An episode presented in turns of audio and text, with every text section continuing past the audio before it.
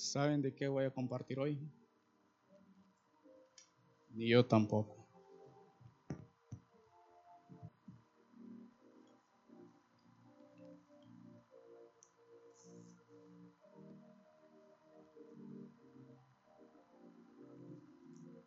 Pero hoy quiero hablar de justo a tiempo.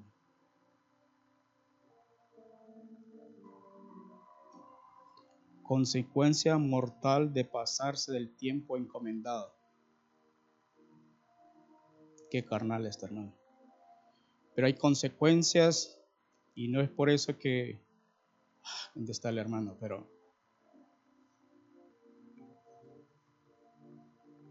Hay una consecuencia mortal cuando se le encomienda una tarea y que se alarga el tiempo y, y no lo hace en el tiempo y está en las escrituras. Hay un método de japonés que se llama justo a tiempo. Y no hacer esas cosas justo a tiempo crea una piedra, una muda. Justo a tiempo. Es una metodología creada para la organización de la producción, cuyo objetivo es el contar únicamente con la cantidad necesaria de producto en el momento justo y lugar justo, eliminar cualquier desperdicio.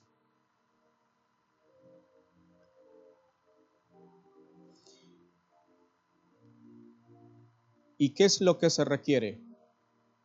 Una gran coordinación de parte del que está atrás, está llevando para que vaya pasando todo a tiempo. Una línea de producción, digamos en la textilera o en la maquila, se le coloca las partes y empiezan a costurar.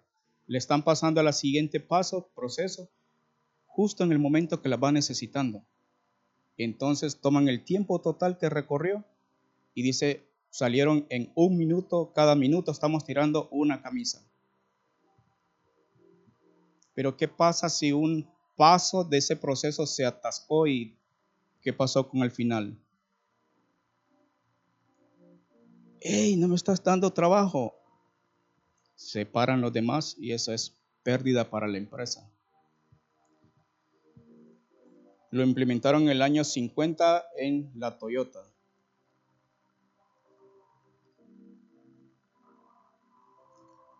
El objetivo sencillo era eliminar, reducir el proceso de producción, cualquier elemento que no aportase valor.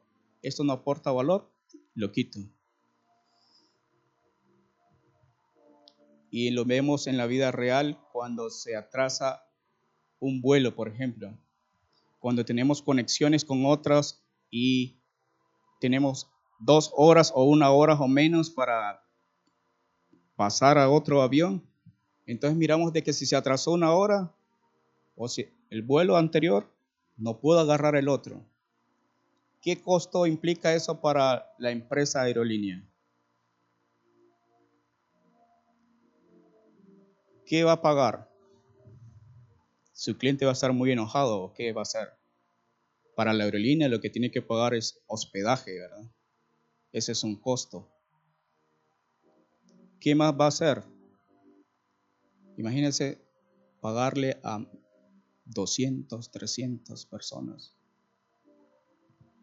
Al gerente de esa empresa lo van a despedir porque no está viendo que se está acumulando. Entonces vienen y empiezan a revisar cuánto hemos pagado de hospedaje por tardía las cosas.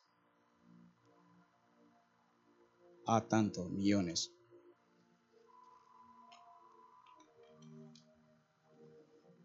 ¿Por qué? Porque tal vez alguien no hizo a tiempo las cosas. Lo aplicamos también en las bodegas.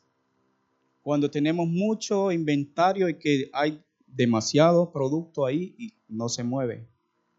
Entonces, ¿qué está pasando? Dice, farmacia, ¿qué está pasando en productos comestibles? ¿Qué está pasando en camisa, ropa?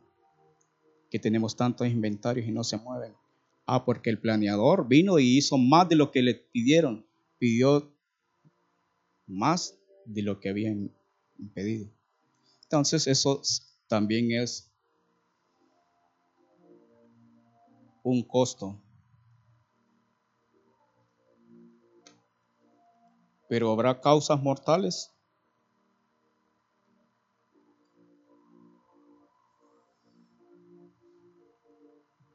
¿Qué pasa en la salud cuando no hacemos y no miramos de que, bueno, es que usted no vino a tiempo y estaba con su salud y mire, si usted lo hubiera tratado a tiempo, esto hubiera salido muy bien, pero no se pudo hacer nada. En mecánica, cuando un, lleva uno al carro, al taller, y viene y le dice, necesito tal repuesto. Hace poco me pasó que necesitaba un sensor, le dije, bueno, cotíceme este es esto. Y él me lo cotizó, me mandó el, el detalle del repuesto cuánto cuesta. Y miraba que se tardaba. ¿Cuándo viene el sábado? Ok, el sábado, le di hasta el sábado. El sábado ya llamó. No, no me han llamado. Empezamos a cotizar por otro lado y uno o dos días se tardó, ahí estaba. Se lo llevo y le digo, aquí está su, su repuesto que estaba esperando y póngaselo al carro.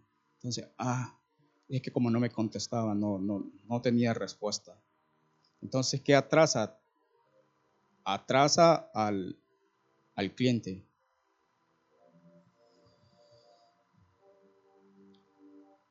¿Qué pasa cuando tenemos cuatro trocos que vienen para un solo lote y un troco se quedó en la parte de atrás? Al final dice, entraron tres, pero son cuatro. Paren porque vamos a completar, esperar el otro troco que viene ahí atrás. Eso es un costo.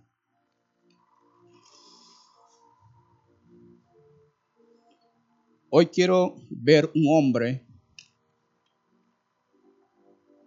una persona que se le encomendó una tarea, pero se tardó más del tiempo y eso le causó la pérdida del puesto y su vida. ¿Quién es? Amasa. Y Amasa se le dieron tres días para hacer la tarea. ¿Pero él era bueno o no era bueno? Segundo Samuel 17, 25.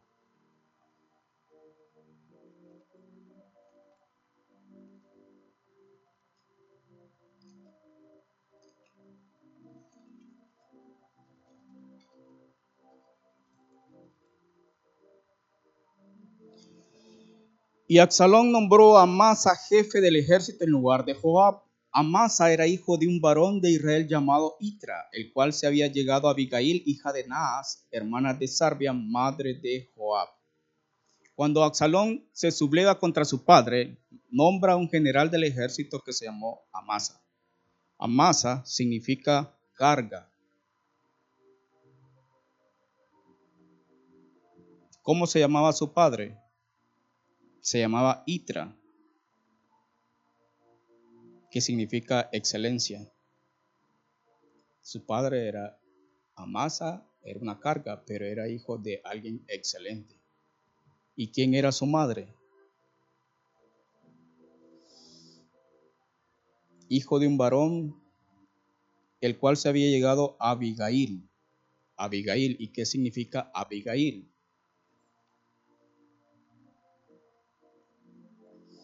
Mi Padre es alegría, regocijo de mi Padre o satisfacción del Padre. Entonces su mamá y su papá, era su padre era excelente y su madre era satisfacción del Padre. Y estaba Amasa. Y Abigail era hija de Naas. Naas, hermana de Sarbia madre de Joab. Entonces, Naas y Sarbia eran hermanas. Tuvieron una hija y tuvieron un hijo, Joab y Abigail. Abigail y Joab eran primos. De estos dos primos de Abigail nació Amasa. Entonces, ¿qué era Amasa de Joab?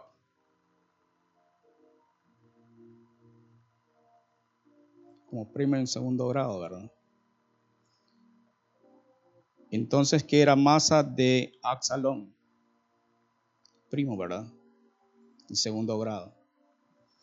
Eran familias a masa de Axalón. Y lo nombró general del ejército.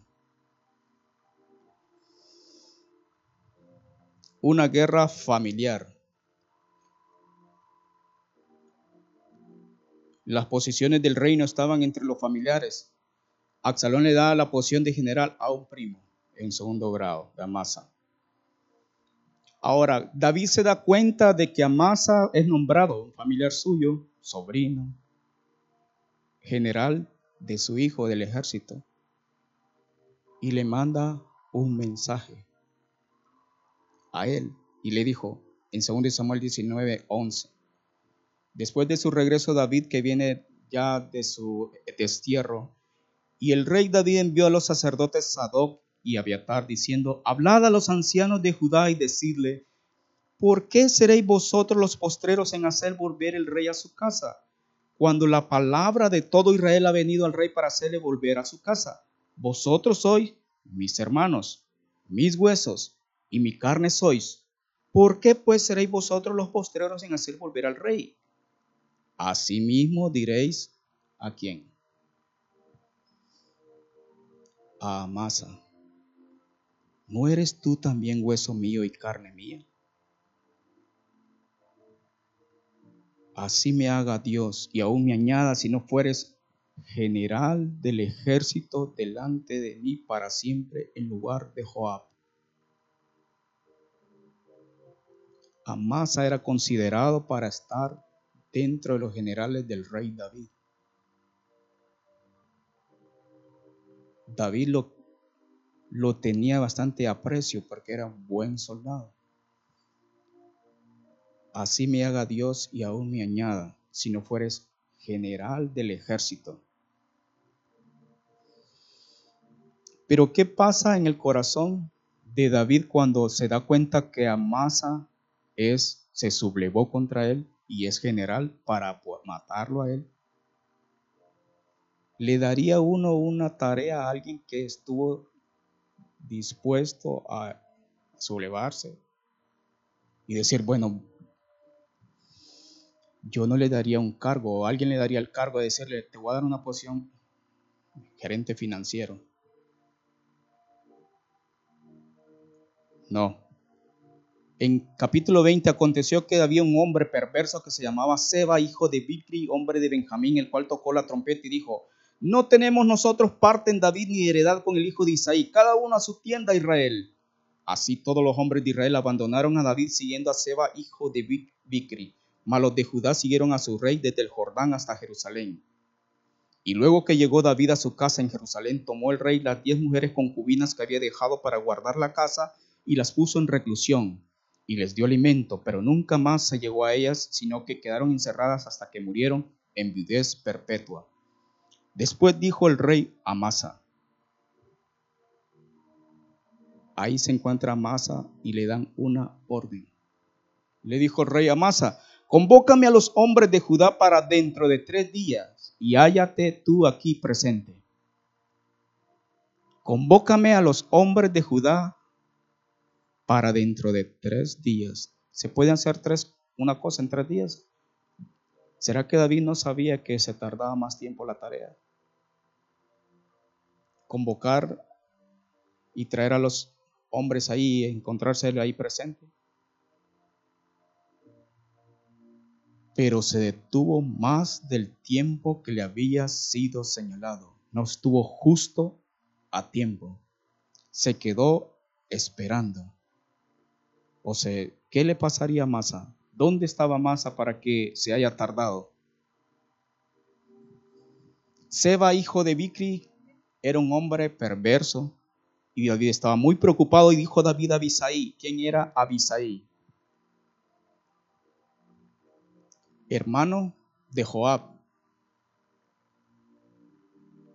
Le dijo, Seba, hijo de Birki, nos hará ahora más daño que Absalón. Toma pues tú los siervos de tu señor y ve tras él, no sea que halle para sí ciudades fortificadas y nos cause dificultad. ¿Cuántos días habían pasado y que para que el rey David haya tomado la decisión? ¿Un día? ¿Dos días? Porque había mandado a Masa a convocar a la gente. Del versículo 5 al 6 hay más de tres días. El rey estaba esperando que Amasa regresara con la misión y que se estuviera ahí presente. Entonces En ese preciso momento Amasa pierde su posición. Entonces salieron en pos de los hombres de Joab y los ereteos y peleteos y todos los valientes salieron de Jerusalén para ir tras Seba, hijo de Bicri.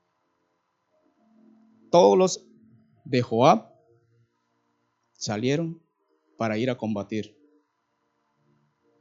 Y estando ellos cerca de la piedra grande que está en Gabaón, les salió Amasa al encuentro.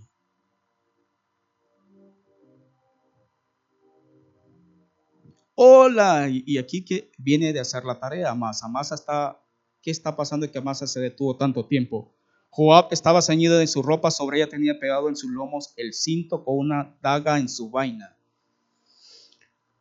Él tiene la daga en su cintura y se le cae. Se le cayó cuando avanzó. ¿Qué pensamiento llevaba Joab contra Amasa? Este es el general del ejército que David ha nombrado. Es mi familia. Es primo o o sobrino y lo mató.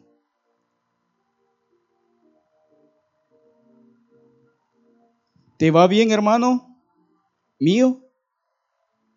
Y le tomó Joab con la diestra la barba de Amasa para besarlo. ¿Te va bien, hermano? Ah, si esta es familia mía, eh. mi hermano, mi, me dijo hermano mío. Y, no, se, y tomó Joab con la diestra la barba de Amasa para besarlo, y Amasa no se cuidó de la daga que estaba en la mano de Joab. La daga se había caído en el suelo y la había recogido. Pero él miró, lo miró muy normal. Ah, se le cayó, entonces viene. No creo que me va a hacer daño. En ningún momento él pensó que iba a ser atacado por su propia familia.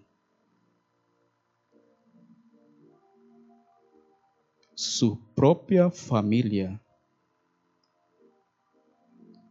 Le hirió con ella en la quinta costilla y derramó sus extrañas por tierra y cayó muerto sin darle un segundo golpe. La cruda verdad. ¿Qué hubiera pasado si Amasa en tres días hubiera estado ahí presente delante del rey? ¿Hubiera pasado eso? No.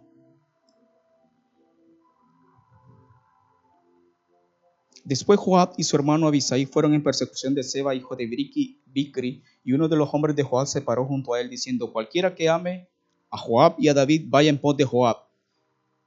Y Amasa yacía revolcándose en su sangre mitad del camino, y todo el que pasaba al verle se detenía, y viendo a aquel hombre que todo el pueblo se paraba, ¿por qué se están parando? Han visto que cuando van en carretera hay un accidente y todo el mundo se para para ver qué es lo que está pasando. Eso es lo que está pasando ahí.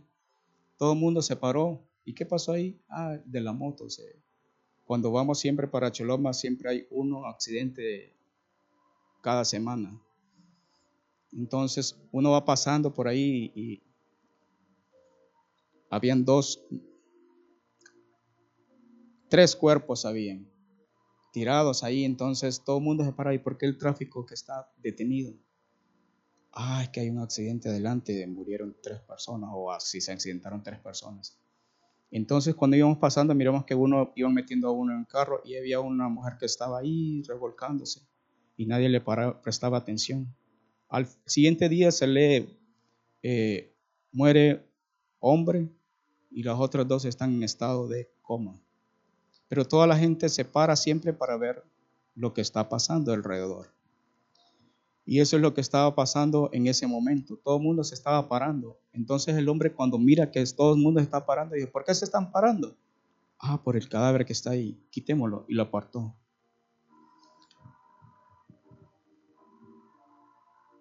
Y le echó y le puso fuera del camino y le puso sobre él una vestidura siempre cuando alguien se muere le ponen algo encima, ¿verdad?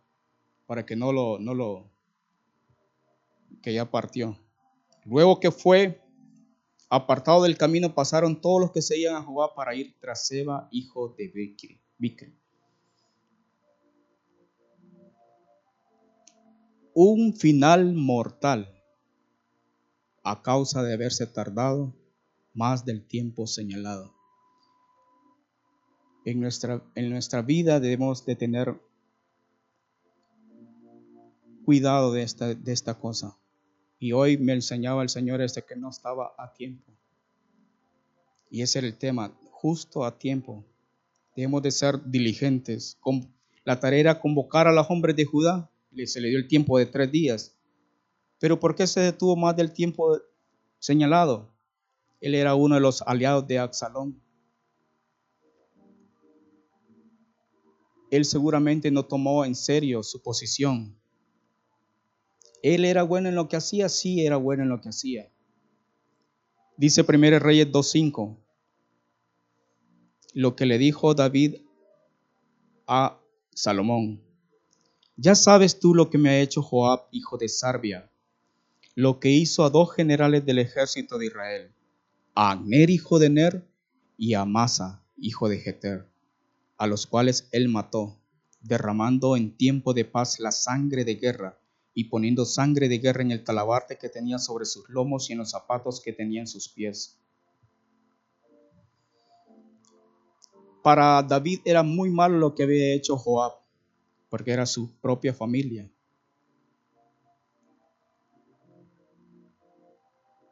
¿Y qué es lo que dice Salomón de Amasa en 1 Reyes 2.32?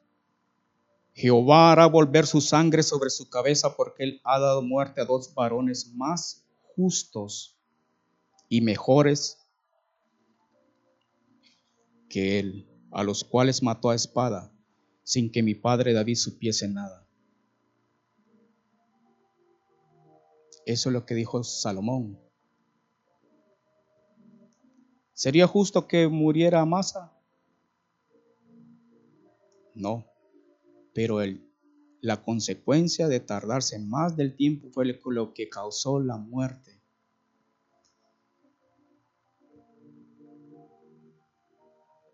¿Qué sucede cuando le damos una tarea a una persona y lo hace en el tiempo y dice, ya lo hice? Wow, te tardaste menos de lo que yo pensaba. Muy bien, felicidades. Le da otra tarea. Ya la tengo, ya está, aquí está. Excelente le voy a dar comentar algo más complicado. Y le da otra tarea.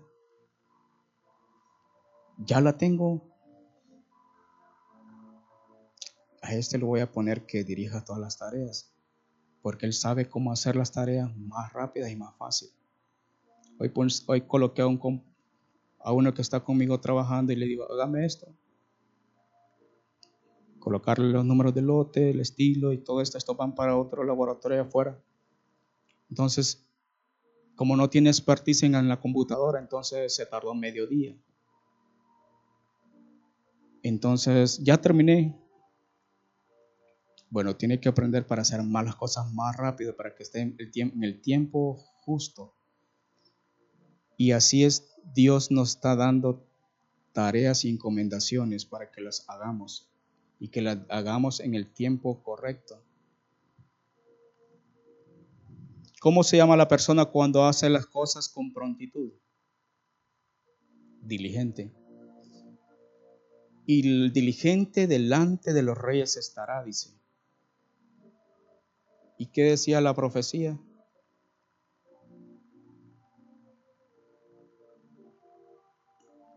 Con prontitud, con diligencia, no tomando en poco la posición o lo, que nos han encomendado. ¿Cómo vamos a descuidar una salvación tan grande? Había un hombre que fue diligente. Ah, este no es Amasa, es el otro, el otro lado de la moneda, porque no nos vamos a quedar con Amasa. Era diligente y hacía las cosas con prontitud. y está en el Nuevo Testamento. Y era comprobado su diligencia repetidas veces en muchas cosas. Y había bastante confianza y todo el mundo le tenía confianza. ¿Quién es? A esa no se la saben. ¿Quién es en el Nuevo Testamento? Lucas. Para que se despierten. Con esta este hombre, bueno, también era familia.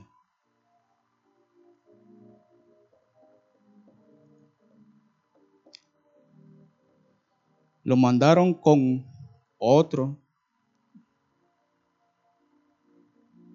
y era muy, bueno, él les dijo, aquí les mando a él. Pero no le dice qué, familia era, porque entonces van a saber. Él era otro. No aparece el nombre de él ahí, pero sí dice, les mando aquí a familia mía, que ya lo, todos lo conocen ustedes, y es muy diligente y todo el mundo le ha puesto muchas cosas y es de confianza. Cuando alguien tiene a alguien de confianza, le dice, hey, haceme, reparame esto en la casa y le da entrada a la casa para que pueda reparar las cosas. Y entonces, así es de confianza. Cuando dice de confianza, usted le deja ahí, deja 500 lempiras ahí en el... Y ahí están. Qué confianza, ¿verdad?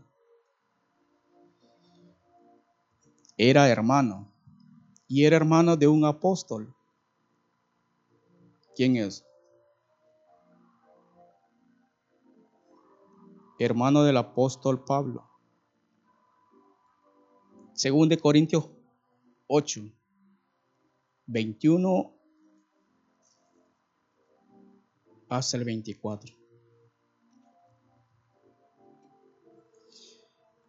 Procurando hacer las cosas honradamente, no solo delante del Señor, sino también delante de los hombres enviamos también con ellos a nuestro hermano.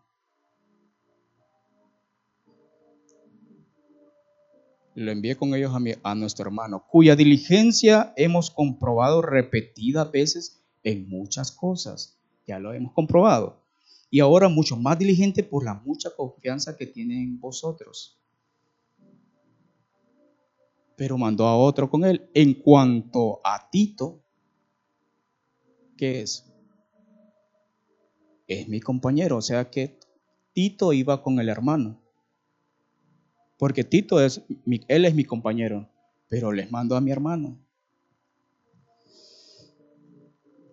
Y, colaborador para con vosotros y en cuanto a nuestros hermanos son mensajeros de la iglesia y gloria de Cristo. Mostrad pues para con ellos ante la iglesia la prueba de vuestro amor y de nuestro gloriarnos respecto de vosotros. ¿Qué tarea les fue encomendada a ellos?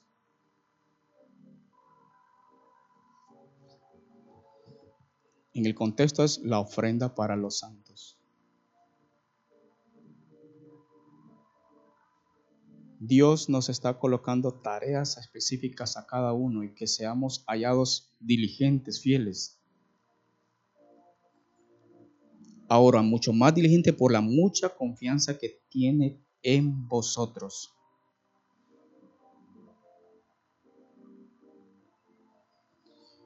él hacía las cosas con prontitud, diligente. Entonces dije, bueno, mandémoslo a él. Ese mira diligente, lo mandé a comprar la vez pasada cinco libras de arroz y cinco libras de frijoles y cinco libras de harina y, y las trajo y me dijo, aquí está y aquí está el vuelto.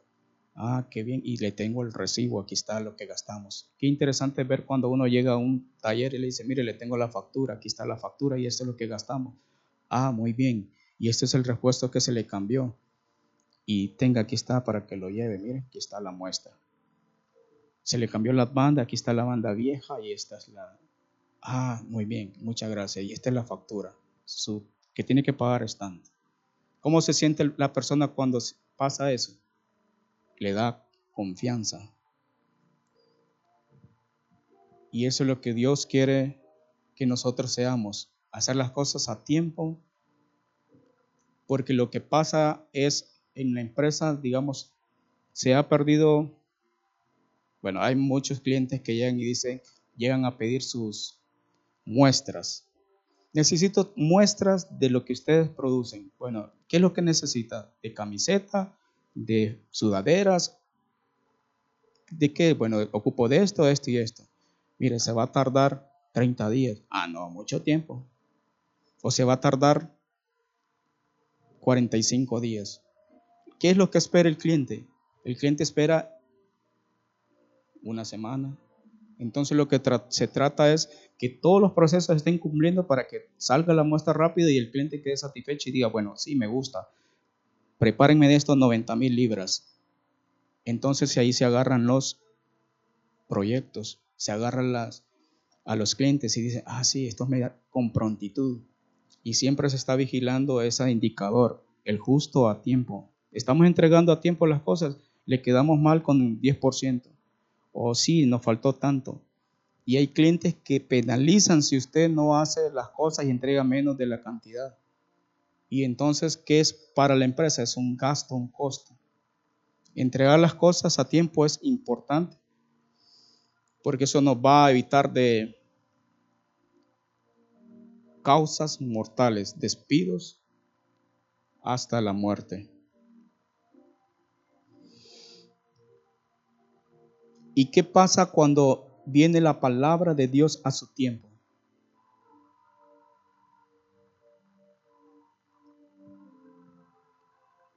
¿Qué sucede cuando la palabra de Dios está en su tiempo? Ah, es que la palabra no estuvo en el tiempo y, me dijo fuera de tiempo. En la palabra a su tiempo, dice Proverbios, cuán buena es. Entonces Dios está enviando su palabra a su tiempo, cuán buena es.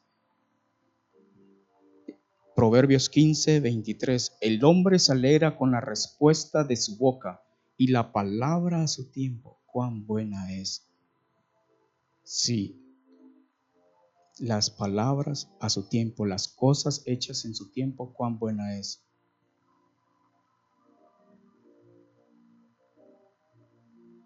Por tanto es necesario que con más diligencia atendamos a las cosas que hemos oído, no sea que nos deslicemos. Porque si la palabra dicha por medio de los ángeles fue firme y toda transgresión y desobediencia recibió justa retribución, ¿cómo escaparemos nosotros si descuidamos una salvación tan grande, la cual habiendo sido anunciada primeramente por el Señor, no fue confirmada por los que la oyeron, testificando Dios juntamente con ellos con señales y prodigios y diversos milagros y repartimientos del Espíritu según su voluntad? con más diligencia atendamos las palabras que hemos oído.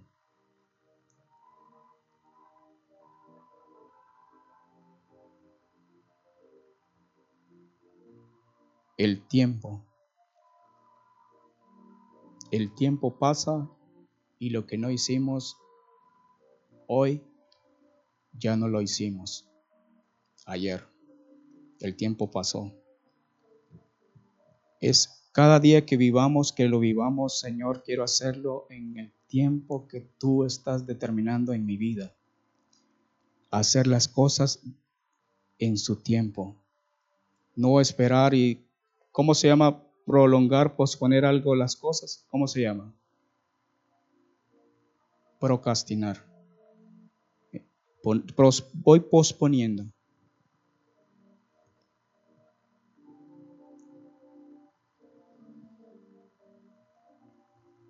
Y este justo tiempo lo aplicamos en nuestra vida espiritual. Hacer las cosas en el tiempo que Dios quiere. Hoy, hijo, quiero tocarte este, ah, Señor, esta área, Padre, esa área, no, todavía no. No, ese es el tiempo. Y el Señor va dando los tiempos para tratar con cada cosa de nuestras vidas en su tiempo, en el tiempo de Dios. Y Él quiere hacer la obra y nosotros como Él nos da libre albedrío, nosotros le paramos a Dios y decimos, no, no diga Señor, sí Señor, yo quiero que tú lo hagas. Y yo quiero hacerlo, estar en el tiempo que tú necesitas para mi vida. Porque no quiero llegar el día de mañana y mirar el, la película que va a decir, yo te dije que aquí lo íbamos a hacer, se tardó más tiempo a causa tuya. y perdamos la posición, retén lo que tiene para que ninguno tome tu corona.